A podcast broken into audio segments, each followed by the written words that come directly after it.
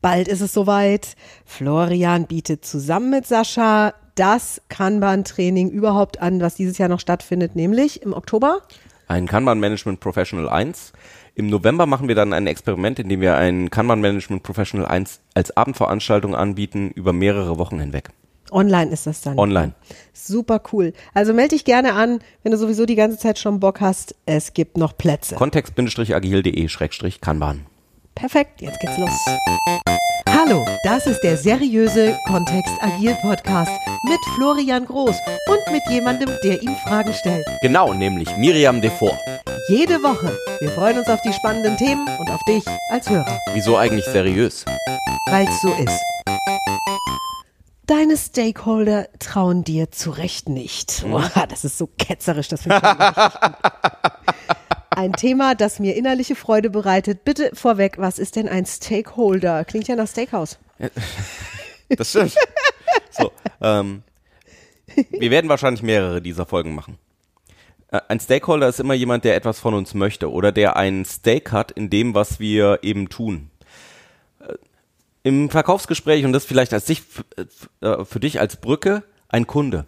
Jemanden, der was von uns haben will.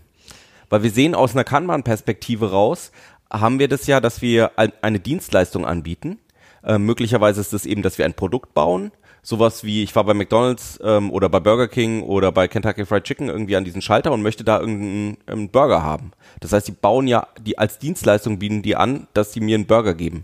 So, ähm, das heißt, ich habe irgendwie ein Bedürfnis, das ich befriedigt haben möchte ähm, dann passiert in dem System irgendwas und dann am Schluss kommt irgendwas raus. Entweder ist es eben Teil dieser Dienstleistung oder ist es, ich bekomme etwas, um dann glücklich zu sein als Kunde.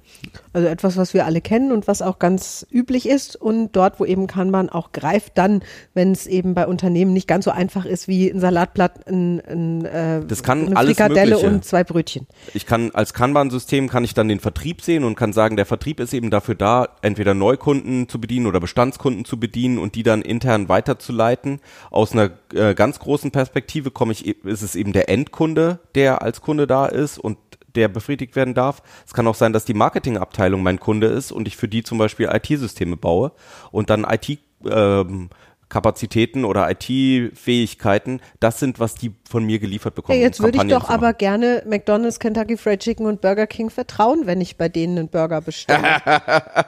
Witzigerweise funktioniert es bei denen ja auch. So, jetzt Miri, du bist doch Verkaufsprofi, ne? Ich drehe jetzt mal den Spieß um hier so. Ja. So. Wenn du deinem Kunden nicht zuhörst, wie funktioniert oder wie denkst du denn so über die Beziehung mit dem Kunden nach? Naja, also am liebsten wäre es natürlich, wenn der Kunde mir einen Vertrauensbonus gibt. Also wenn der Mhm. zu mir kommt und sagt, hey Miri, ich kaufe sowieso bei dir, weil dir vertraue ich. So, wie baust du so einen Vertrauensbonus auf? Ich weiß, worauf du raus möchtest. Ich verstehe sehr gern andere Menschen und ich verstehe sie gern so ganzheitlich wie nur möglich, also über alle meine Sinne. Das heißt, was ich als erstes mache, ist, ich höre dem Kunden sehr genau zu. Sogar noch bevor ich Produkte entwickle zum Teil. Also ich hole mir die Informationen noch, bevor ich anfange, was zu bauen. Das wäre genauso, wenn ich meine Kosmetik jetzt nehme, die ich ja verkaufe und auch selbst baue. Wenn ich mich einfach hinstelle und sage, ach, weißt du was, ich habe jetzt mal Lust auf eine Gelcreme, die soll schön grün sein, weil grün ist meine Lieblingsfarbe. Und ähm, mal gucken, was dann passiert. Und da draußen gibt es außer mir so gut wie niemanden, der Bock hat, sich grüne Creme ins Gesicht zu schmieren. Ich finde, es ist eine mega geile Idee, nur da draußen fehlt es irgendwie an der Masse. Wenn sowas mal passiert ist, kann es natürlich sein, dass auch viele Kunden sagen, äh, bei der Miri was zu bestellen, die ist zwar sehr innovativ, nur die schlägt dann auch mal über die Stränge. Deswegen würde das keinen Sinn machen. So habe ich das jetzt für mich gedeutet. Also um Vertrauen aufzubauen, darf ich erstmal wissen, was ist denn da überhaupt los? Was ist denn das, was mein Kunde wertschätzt an Ja. der Interaktion mit mir? Und das bedeutet eben auch Interaktion. Also ohne die Interaktion entsteht dieses Vertrauensverhältnis schon mal nicht. Das heißt, Punkt eins, Kunden dürfen zu Recht in meiner Welt auch erstmal misstrauisch sein. Wir lernen ja auch ganz gerne mal was kennen. Es ist in Ordnung, also ich kann damit leben, wenn manche auch sagen, "Moa, ich lasse mich mal überraschen. Ja, das ist okay. Also damit kann ich leben. Jetzt ist natürlich die Frage, wenn ich denen das schon zugestehe, also wenn ich sage, die Kunden dürfen das auch sein, das ist zu Recht so, was kann ich denn tun, damit die mir so schnell wie möglich vertrauen? Und da sind wir ja bei Kanban an einer anderen Stelle. Tatsächlich, vielleicht in der nächsten oder übernächsten Folge, hier in dieser Folge sind wir genau an der Stelle, die Miriam gerade gesagt hat. Wenn du deinen, und oftmals ist es bei einem Kanban-System eben nicht der Endkunde, um den es geht, sondern es sind andere Kollegen in der gleichen Organisation, die wir als Kunden haben. Und wenn wir denken, wir verstehen die total oder wenn wir denen nicht mehr zuhören, weil das die ner der nervige Fachbereich ist, der schon wieder was von uns haben will, oder wenn die, ähm, wenn, wenn ich sage, ja, mit dem Kollegen arbeite ich aber nicht gerne zusammen oder ich ähm, lasse das über eine Hierarchie rauf und runter laufen, das ist einfach nicht sinnvoll. Sondern um dieses Vertrauen aufzubauen, um dass wir überhaupt mal an die richtigen Bedürfnisse kommen, dürfen wir denen eben zuhören, wir dürfen deren Sprache verwenden also es hilft eben nichts, wenn ich ähm, bei der äh, bei der Kosmetik auch äh, jetzt wieder äh, übertragen in die Kosmetik rein. Wenn Miriam den Kundinnen sagen würde im Fernsehen beim im Fernsehen verkaufen von vielen tausend Stückzahlen, ja die Creme, die fühlt sich so ein bisschen matschig auf der Haut an, weil das vielleicht Miriams Wort wäre. Das, das hilft ja nichts übertragen in die Organisation rein. Wenn der Kunde, wenn, wenn ein Kollege zu mir kommt und sagt, ich habe da diese Marketingkampagne ich möchte einfach ähm, mehr Neukunden ansprechen. Und ich sag, ah, alles klar, du möchtest die User ansprechen, ne? ne? Und wir holen neue User ins Boot. Das ist eben nicht eins zu eins die Sprache übernommen. Wenn du über diese Themen mehr wissen möchtest, Miriam und ich haben einen ganzen Sack voll NLP-Podcasts an der Stelle, wo es nur um dieses Thema geht, wie kann ich meinen anderen, mein Gegenüber besser abholen und das Gefühl vermittelt zumindest schon mal, dass wir auf einer Wellenlänge liegen und dass, ähm, dass von vornherein dieses Gefühl da ist, du vertraust uns, es ist alles gut, wir sind genau die Richtigen, bei uns kannst du deine Dienstleistung kaufen, du kannst das bei uns machen. Yep, jetzt geht's los dass dieses Gefühl entsteht. Weißt du, was es da für einen ganz tollen Praxistipp gibt? Hm? Einfach nur ganz schnell, um das mal ein bisschen zu üben.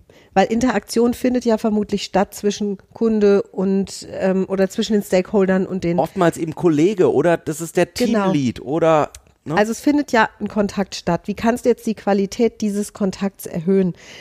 Ich übe das sehr gerne bei E-Mails zum Beispiel, weil das ist so schön langsam, dieses Medium. Da kann ich mir fünf Minuten Zeit nehmen und die Worte meines Gegenübers erstmal für mich aufnehmen. Das geht wirklich gut. Und wenn du diese E-Mail beantwortest, mal bewusst darauf achten, dass du zum Beispiel die gleichen Begrifflichkeiten auch in deine Sätze einbaust, die dein Kunde oder der, der Mensch, mit dem du da interagierst, benutzt. Selbst wenn es nicht die korrekten sind in deiner Expertise. Die Übersetzung dieser Begriffe in deine Welt hinein, die machst du dann in dir. Das ist etwas, was wir wirklich, das ist so eine ganz sanfte, wertschätzende und kennenlernende Kommunikation. Die funktioniert so wundervoll. Für viele ist das erstmal ein Schritt aus der Komfortzone raus wirklich die Worte zu benutzen, die ein anderer Mensch wählt. Ich kenne das mit Kindergarten-Muttis, ja, mit denen ich früher zu tun hatte. Wenn die geschrieben haben, ähm, es gibt jetzt Veränderungen in der Kita und ich war keine Ahnung mit dem Elternsprecherrat. Äh, ähm, äh, ähm, es gibt jetzt Veränderungen in der Kita, ich hab, fürchte mich davor und es ist keine Kita, es ist ein Kindergarten. Dann habe ich trotzdem das Wort Kita benutzt, weil die das Wort benutzt haben. Wenn ihr eine interne Sprachregelung habt an der Stelle oder in der IT geht es ja auch oftmals darum, sehr genau zu sein, dann kannst du das gerne auch mit der Zeit glatt ziehen, nur eben diese, um diese Vertrauensbasis zu schaffen, ähm, eben erstmal diese Worte anzunehmen und dann vielleicht nach, nachzufragen, was, was genau meinst du denn an der Stelle? Ähm, ich verstehe darunter, hm, hm, hm, ähm, nur dieses Wort erstmal mit, wieder mit reinzunehmen, einfach um den Kontakt aufzubauen, auch zu deinen Kollegen. Dann entsteht nämlich Vertrauen und dann haben wir diese erste Grundlage, um überhaupt in die Prozesse reinzugehen. Dann war es das jetzt schon für heute. Wünschen dir ganz viel Spaß beim Ausprobieren dieses übrigens wirklich sehr wirkungsvollen Tipps und äh, nehmen das nächste Mal, wie das mit dem Vertrauen und den Stakeholdern ist, noch in die Folgen mit auf. Danke fürs Zuhören. Wenn du Fragen hast, schreib sie gerne an info at kontext-agil.de. Bis nächste Woche. Miriam und der Florian.